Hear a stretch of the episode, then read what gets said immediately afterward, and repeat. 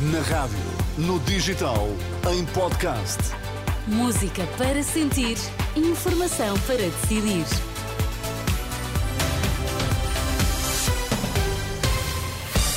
Agora as notícias. Cristina Nascimento. Turismo outra vez a crescer em 2024 pode vir a valer já 27 mil milhões de euros, diz a Renascença o presidente do Turismo de Portugal.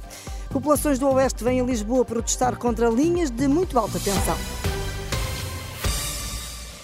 O turismo conta antecipar em três anos a meta para as receitas e chegar aos 27 mil milhões de euros já em 2024. É pelo menos esta a expectativa do presidente do Turismo de Portugal, Carlos Abade, que avançou em entrevista à Renascença. Todos os indicadores que temos relativamente ao ano 2024 indicam que, de facto, o setor vai continuar a crescer.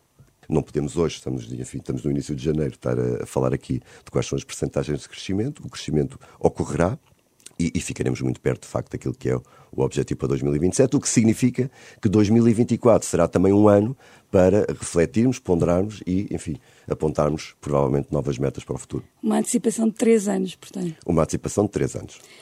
A confirmarem-se estes números, 2024 será o segundo ano consecutivo com recordes de crescimento, depois dos mais de 25 mil milhões de euros arrecadados em 2023.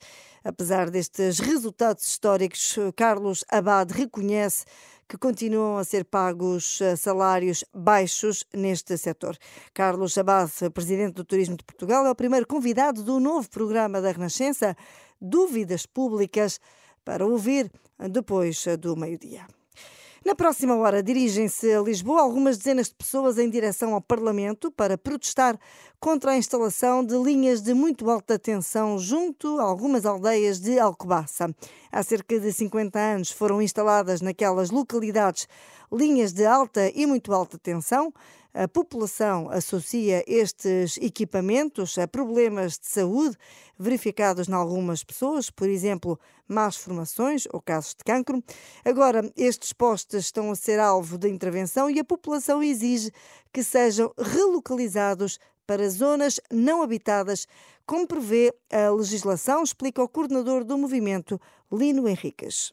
Se olharmos, nomeadamente, ao decreto-lei número uh, eh, 11 de 2018, que proíbe ou dificulta muito uh, uh, a colocação de novas linhas junto a residências, escolas, parques infantis, zonas desportivas, hospitais, lares de terceira idade, então nós não compreendemos porque é que nos vão sujeitar durante mais meio século uma situação que nos conduzirá a uma desertificação.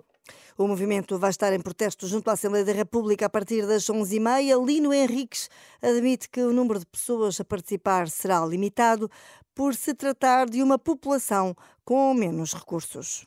Espero ter à volta de meia centena de pessoas, o que para mim já, para mim isto é, para nós já é significativo. As pessoas predisporem-se a ir connosco a Lisboa, atendendo ao meio em que estamos, não é? Pessoas que, muitas delas que saem daqui com baixa frequência, não é? E temos muitos que gostariam de ir, mas vão trabalhar, não é? Vão trabalhar porque precisam de pôr comida em casa lesados das linhas de muito alta tensão em protesto este sábado junto ao Parlamento.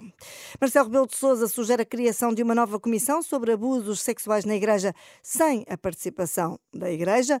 Foi uma ideia lançada pelo Presidente da República ontem, ao fim do dia, depois de ter recebido um grupo de vítimas de abusos.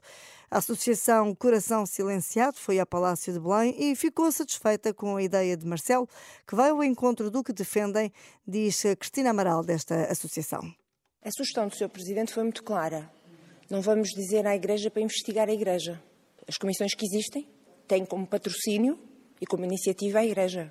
E o que nós vínhamos aqui de sugerir era exatamente isso, mas felizmente o Sr. Presidente teve muita uh, empatia pela nossa causa e as, as primeiras palavras foram dele, que há aqui uma responsabilidade do Estado. Portanto, vínhamos nós com essa ideia, mas foi o seu Presidente a sugeri-la em primeiro, exatamente como aconteceu em Espanha. Cristina Amaral, da Associação Coração Silenciado, que representa vítimas de abusos sexuais no âmbito da Igreja, uma associação que amanhã também vai ser recebida pela Conferência Episcopal em Fátima. Este vai ser um fim de semana de forte atividade política, com praticamente todos os partidos na estrada. O Chega vai cumprir o segundo dia de trabalhos eh, da Convenção Nacional em Viena do Castelo e deve reeleger André Ventura como líder do partido. Também por Viena do Castelo vai estar a coordenadora do Bloco de Esquerda, num almoço com intervenção política agendada. O PCP também vai marcar o arranque do seu ritmo de campanha com um encontro nacional em Lisboa, que contará com a presença do secretário-geral Paulo Raimundo e do seu antecessor Jerónimo de Sousa. O presidente do PSD está nos Açores e o presidente da Iniciativa Liberal em Aveiro. É tudo quanto a notícias na Renascença esta hora. Fico por aí na companhia da sua rádio. Desejo-lhe a continuação de um bom sábado.